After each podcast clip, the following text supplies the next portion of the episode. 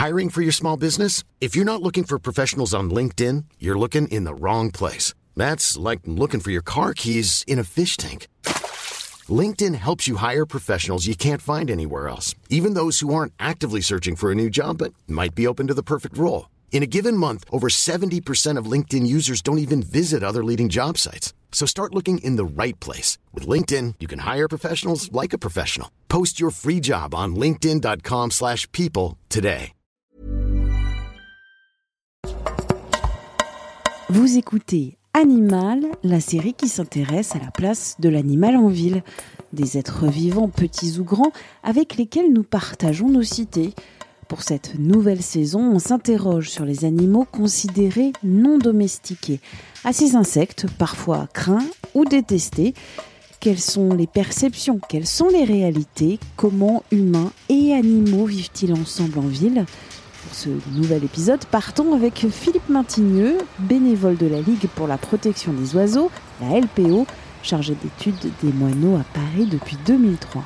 Le moineau a toujours habité à côté de l'homme. Auparavant, la société était plus agricole, on le trouvait dans les fermes parce qu'il y avait toujours du grain à récupérer dans la, basse-cour, dans la cour, des, grains qui tombaient des charrettes, dans les écuries.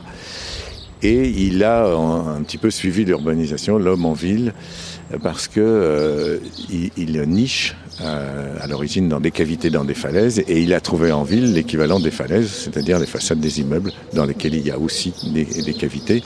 Et donc il y a une différence entre le mâle et la femelle. Le mâle va avoir des joues blanches ou gris clair, un petit collier noir, une petite barbichette noire. Il va avoir pas mal de contrastes sur la tête. Il va avoir le dessus de la tête un gris et marron.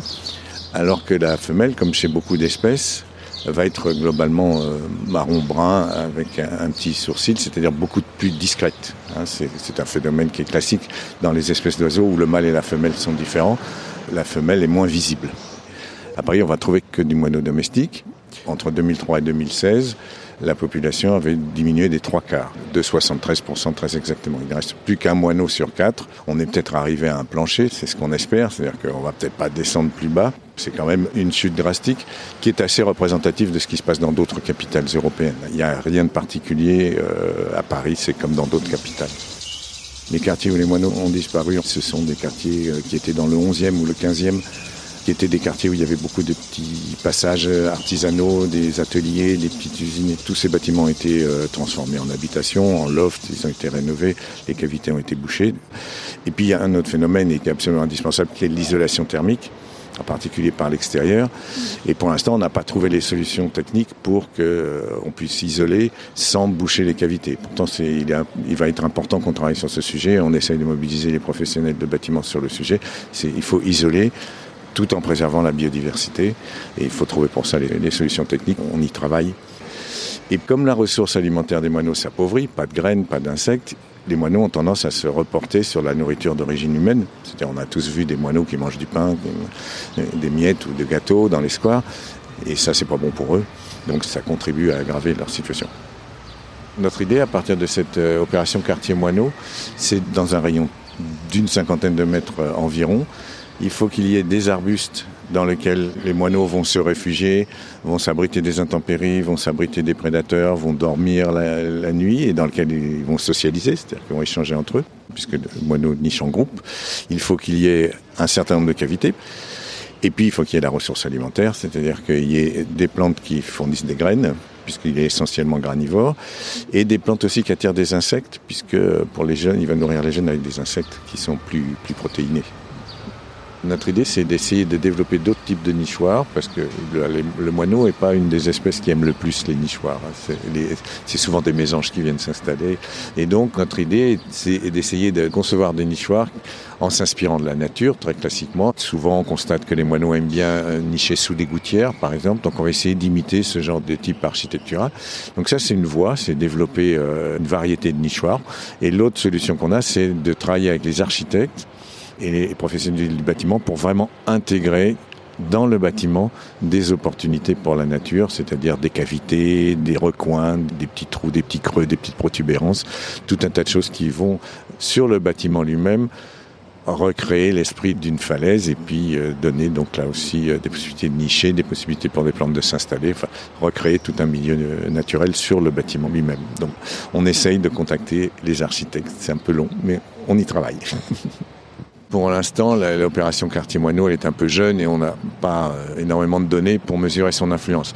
On encourage les gens des quartiers, ça fait partie de l'opération, à, saisir euh, des observations. C'est-à-dire s'ils voient euh, des moineaux qui fréquentent les nichoirs, etc., ils peuvent l'indiquer sur le site de la LPO. Donc il y a un petit formulaire pour pouvoir donner ces indications. Le moineau est très symbolique de ce qui se passe dans notre environnement tout ce qu'on fera pour le moineau, ça profitera à l'ensemble de la biodiversité. Donc c'est juste pour nous un moyen d'entrer, de faire entrer les gens dans cette réflexion sur qu'est-ce que la biodiversité et comment on peut travailler dessus. D'autant plus que le moineau, tout le monde le connaît, il est très proche de l'homme. Donc euh, c'est un symbole euh, fort de, de ça. Rendez-vous très bientôt pour un nouvel épisode.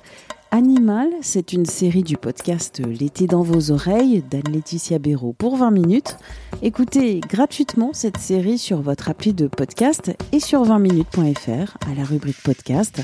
N'hésitez pas à vous abonner, à nous évaluer sur votre plateforme préférée de podcast et à nous envoyer des critiques, des commentaires à audio-20minutes.fr. À très vite et d'ici là, bonne écoute des podcasts de 20 minutes.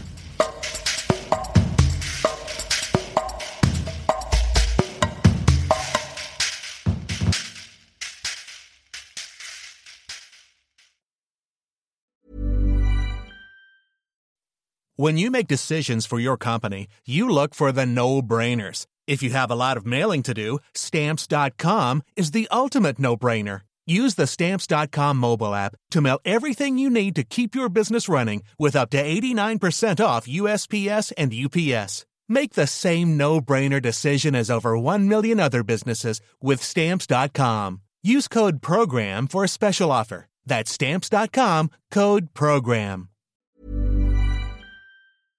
On ne va pas se quitter comme ça. Vous avez aimé cet épisode? Sportif, généraliste, sexo ou scientifique, varié mais toujours bien informé. Découvrez les autres podcasts de la rédaction 20 minutes sur votre application d'écoute préférée ou directement sur podcast au pluriel.20minutes.fr. Et merci de nous avoir écoutés.